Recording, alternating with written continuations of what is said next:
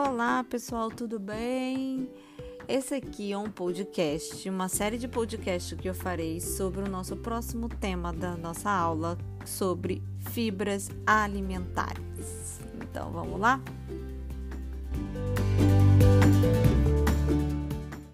Então eu vou trazer primeiro, primeiramente nesse podcast, um conceitos que temos sobre fibras alimentares e o histórico sobre fibras alimentares. Então, as fibras, elas foram criadas por dois pesquisadores em 1929 e ela tinha um conceito muito preliminar que era chamado de fibra dietética. Na verdade, não sabia exatamente o que se tratava, sabia que era um, uma, um material que não era digerido pelo nosso organismo, né? Em 1950 e 1970, através de estudos observacionais, verificaram alguns benefícios dessa matéria que não era digerida, não é utilizada pelo nosso organismo. Daí então veio, em 1953, um pesquisador chamado Eben Ipsley, que colocou o nome dessa substância como fibra dietética. De lá para cá, esse conceito sobre fibra alimentar foi melhorando e cada vez mais ainda melhora. Não temos um, um conceito único, universal utilizado para é, chamar de fibra alimentar. Já foi chamado de fibra dietética, hoje em dia se usa muito fibra alimentar.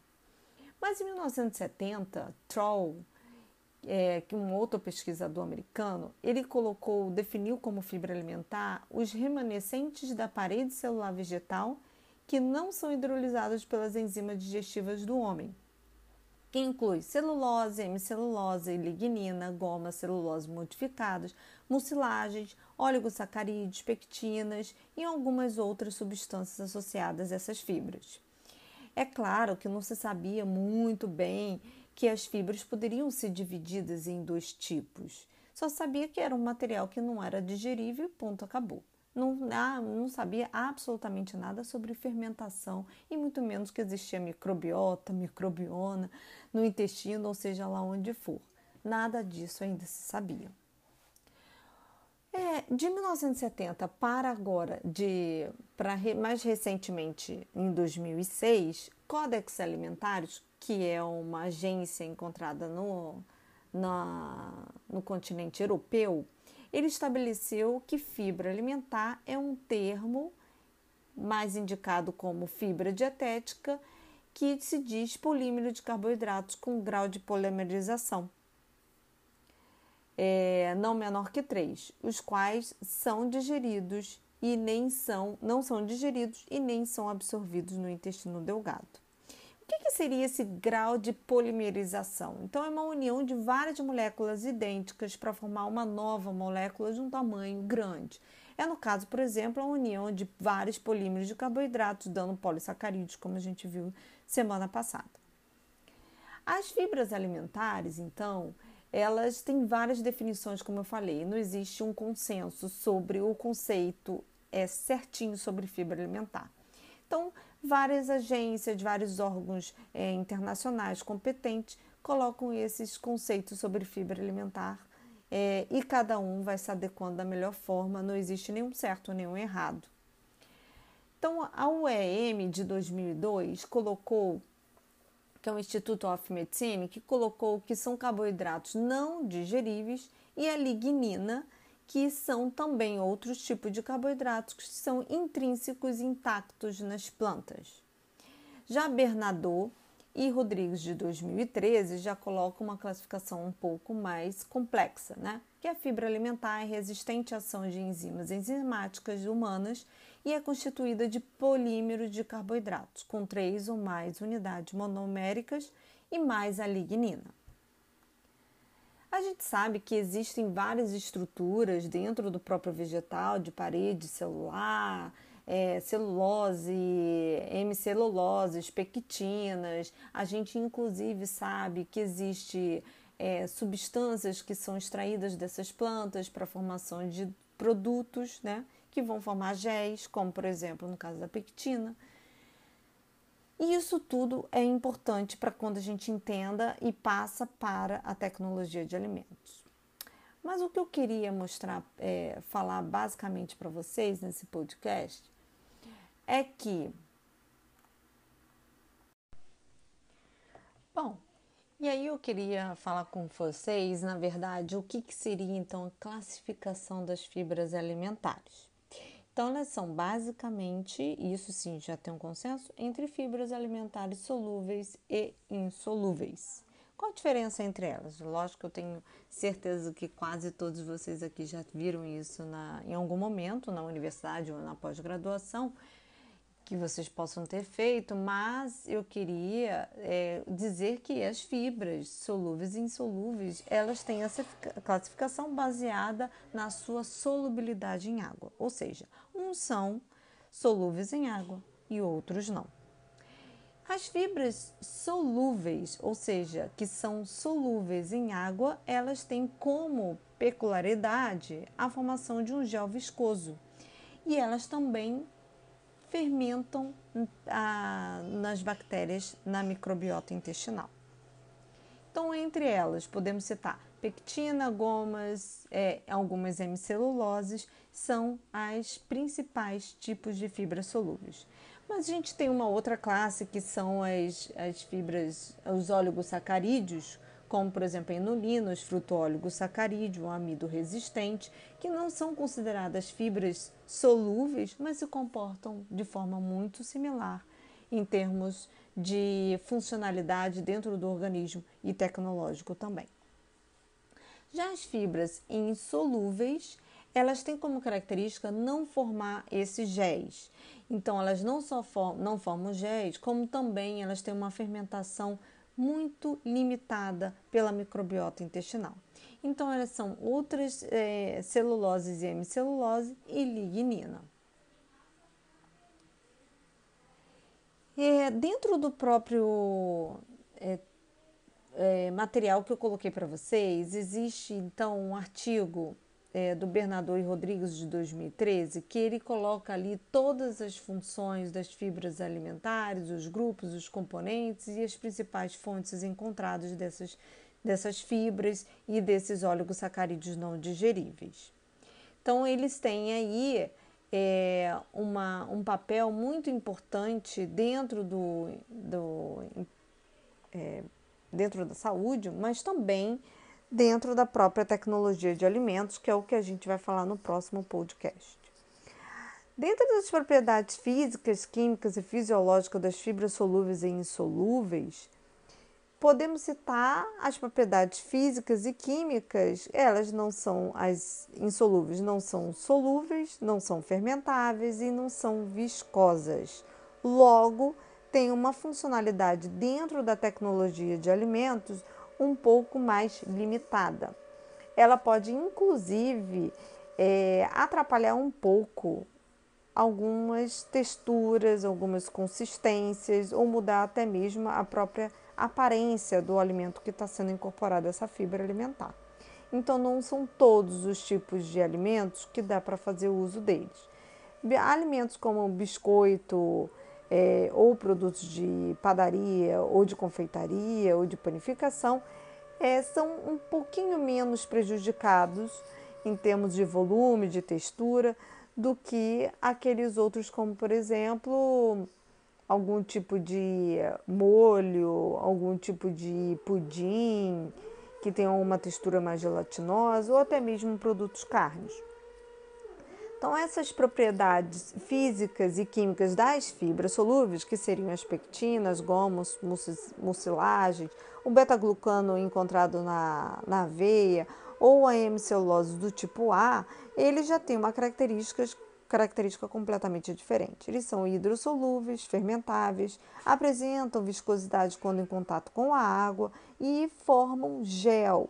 Esse gel ele tem uma função dentro do organismo muito interessante, porque primeiro ele vai retardar o esvaziamento gástrico, porque ele vai formar essa gelificação junto com o suco gástrico ou com, com a água que vai ser ingerida, e forma também um gel na parede do intestino delgado, o que vai modular a absorção de alguns nutrientes de forma mais lenta.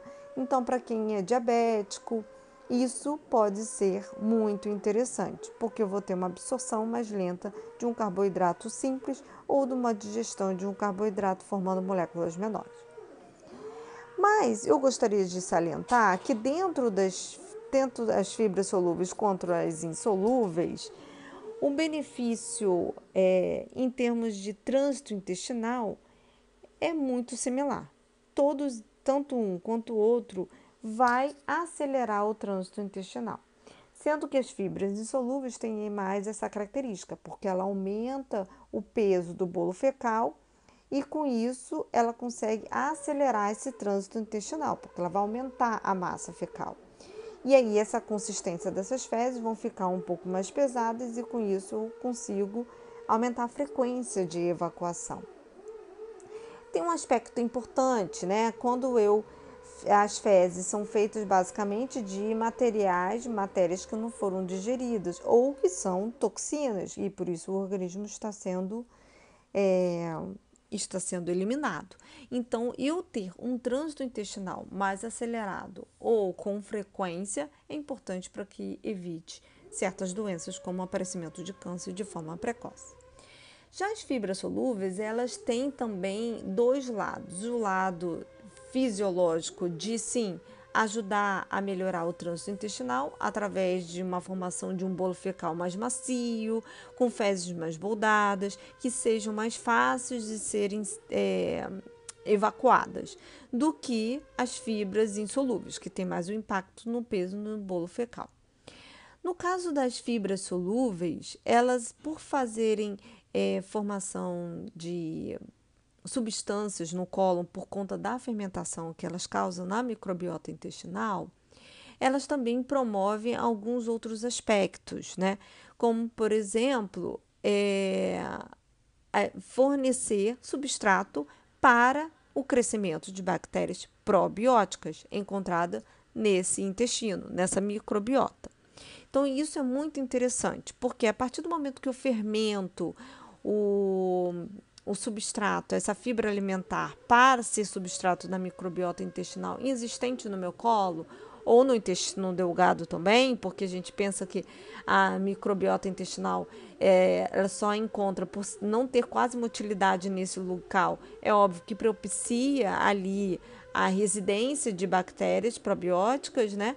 Mas é, algumas cepas de bifidobactério lactobacillus conseguem também se fixar é, minimamente no intestino delgado, tá?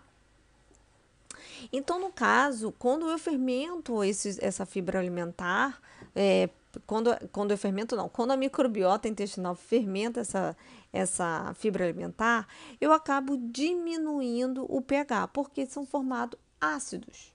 São ácidos graxos de cadeia curta e outros ácidos, assim como também gás carbônico é formado através dessa fermentação. Existem várias teorias para mostrar com que a, essa, essa fermentação protege o colo de infecções, porque tem um abaixamento desse pH, então certas bactérias são mais sensíveis ao pH mais ácido. E também existe teorias de que aumenta a imunidade. Dentro da, dos outros benefícios das fibras solúveis, é essa formação desse gel, dessa viscosidade em contato com um líquido, com uma água, ela favorece, como eu falei, a diminuição da absorção de ou deixa mais lento a absorção de certos nutrientes, como por exemplo a glicose. Outros também que diminuem bastante a absorção ou porque são carreados para é, ir embora junto com as fezes, ou então porque são absorvidos mais lentamente mesmo, seria então as frações do colesterol total e até mesmo os triglicerídeos. Agora, com relação às propriedades físicas e químicas de uh, substâncias não digeríveis, mas que não são consideradas fibras alimentares e sim oligosacarídeos não digeríveis, como os inulina e fruto-oligosacarídeos, há praticamente as propriedades e os benefícios da saúde são muito similares às fibras solúveis. Então, elas diminuem o pH do colo, elas são fermentáveis. A única diferença principal é que, para o efeito bifidogênico ou um efeito pré-biótico, ou seja, elas são seletivas para as bactérias probióticas. Então, enquanto as fibras são solúveis, são fermentadas de uma forma geral pela microbiota intestinal, o inulina e os frutóligos-sacarídeos são utilizadas principalmente pelas bactérias probióticas. É, mas elas têm um detalhe muito importante: elas não, é, não causam viscosidade. Essa viscosidade encontrada nas fibras solúveis não acontece da mesma forma nas inulinas e nos frutoóligos sacarídeos mas em termos de benefícios à saúde, acaba que ela também favorece aí na melhora da, do trânsito intestinal, tanto para diarreia quanto para constipação, como a fibra solúvel também, diminui os níveis altos de glicemia no sangue e melhora o perfil lipídico de uma forma geral. Dentre as é, hipóteses que é, falam desses efeitos benéficos das fibras e dos frutóligos sacarídeos não digeríveis pelo organismo se dá pelo então o abaixamento desse pH por conta da fermentação e também pelos ácidos graxos de cadeia curta e a formação dos próprios gases. Então existem vários é, artigos já mostrando os benefícios à saúde em diabetes, em é, obesidade, em dislipidemias e principalmente em câncer. É, dentre os mecanismos aí, eu coloquei um artigo de Moraes de 2014 que mostra, é uma revisão sistemática e mostra a modulação da microbiota intestinal e seus efeitos e os desfechos bioquímicos e clínico, clínicos em, em vários tipos de artigos. Eles pegaram até artigos utilizados em animais e artigos também utilizados em humanos. De uma forma geral, o que ele viu que há um aumento da microbiota probiótica quando a gente utiliza é, fibra alimentar solúvel e esses oligosacarídeos não digeríveis e reduz uma série de efeitos clínicos e metabólicos, é, até diminuição de substâncias pró-inflamatórias como citocinas, diminuição de adiposidade visceral, que é aquela gordura abdominal, reduzindo então riscos aí para desenvolvimento de doenças cardiovasculares também. É...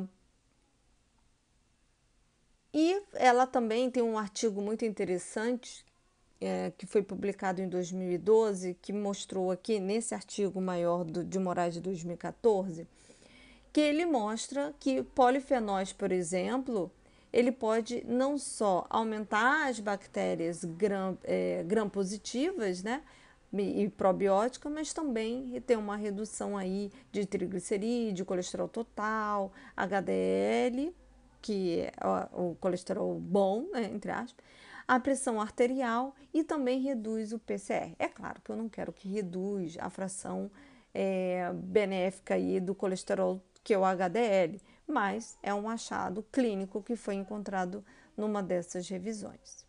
Mas eu queria chamar mais atenção é sobre a dieta, é, a fibra dietética de uma forma geral, a fibra alimentar, né? Então, é, de uma forma é, corroborando com o que foi é, apresentado em 2015 pela IARC, pela OMS, chamando a atenção de consumo de carnes processadas e até mesmo consumo de carnes vermelhas em excesso acima de 50 gramas ao dia, poderia aumentar em até quase, em até quase 20%, 18%, de desenvolvimento de doenças é, de câncer intestinal, mais especificamente câncer de colo retal. E ela fez uma campanha aí, principalmente em cima do bacon, não sei se vocês se lembram, mas ela fez em cima do bacon porque além de ser uma carne processada, ainda leva aí uma substância que é o nitrito, que a gente já sabe que se consumido em grande quantidade pode aumentar aí as chances de formar câncer.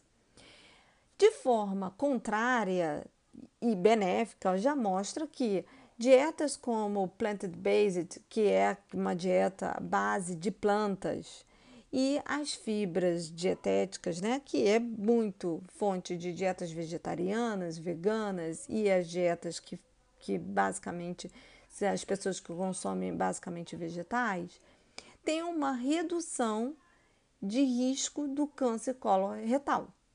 Então eu coloquei um outro artigo aí para você de gastroenterologia de 2014, que também foi uma meta-análise, onde eles pegaram 20 artigos, 16 de caso controle e quatro estudos de corte. Então eles mostraram vários efeitos, vários modelos e partes estatísticas, vocês deem uma lida depois.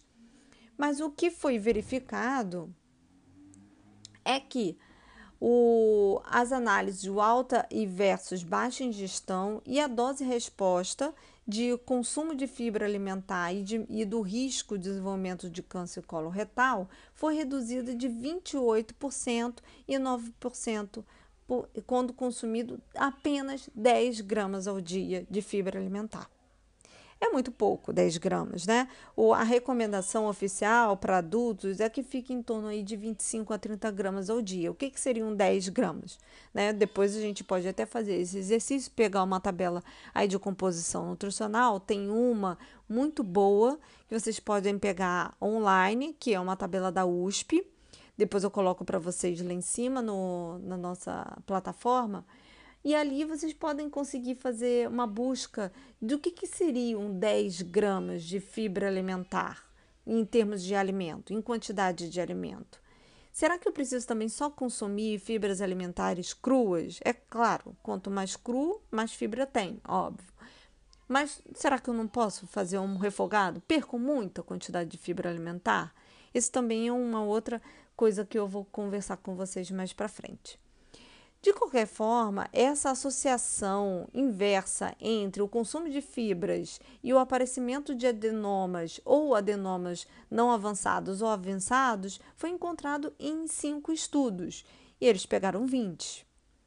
Então, o que, que chegaram em conclusão, juntamente com é, o Fundo de Pesquisa Mundial de Câncer, o Instituto Americano de Pesquisas contra o Câncer, fala é que dieta ricas em fibras, de uma forma geral, previne adenoma de cólon, mas não de adenoma retal. Essa é a conclusão que chega a essa meta-análise, tá?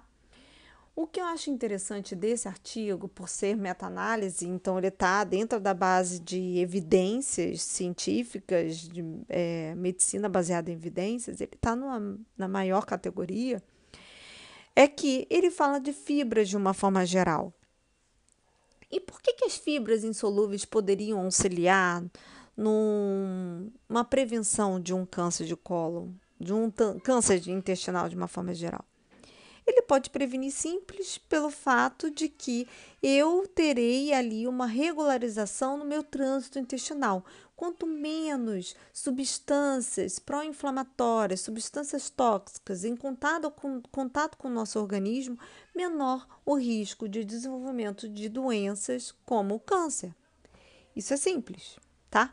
Então, não é só substâncias benéficas como os ácidos graxos de cadeia curta, como é, os géis formados pelas fibras solúveis ou pelo o aparecimento e o crescimento das fibras da, das bactérias probióticas, que eu vou ter benefícios também, tá? As fibras insolúveis também têm. E quais são os possíveis mecanismos, né? Então, os possíveis me mecanismos relatados pela literatura é formação dos ácidos graxos de cadeia curta, que pode ter efeitos é, anti-inflamatórios, redução desse tempo de trânsito de fezes, como eu falei, e uma redução secundária na produção dos próprios ácidos biliares. Todos esses mecanismos podem agir como benefício não só à saúde, mas também para a redução do câncer coloretal. Mas dentro dos ácidos graxos de cadeia curta, existe um encontrado principalmente na luz intestinal, que, né, que é o butirato, propionato e o acetato, que são os, os principais três mais produzidos pela fermentação. Mas o butirato ele tem uma inibição de uma enzima chamada desacetilase de estonas. Parece que essa essa enzima ela tem maior expressão gênica para exercer uma atividade supressora de células tumorais. Então, a partir do momento que o butirato, o ácido butírico, impede a, essa enzima de atuar, eu tenho uma menor possibilidade de formação de câncer. Então, o que, que a gente pode concluir em relação às fibras, né, nesse impacto aí na saúde humana, é que dieta rica em fibras alimentares de uma forma geral, independente se é solúveis ou insolúveis ou se são os oligosacarídeos, é, não digeríveis, eles protegem em estágios iniciais e até mesmo a progressão de um câncer um pouco mais avançado. Tá bom?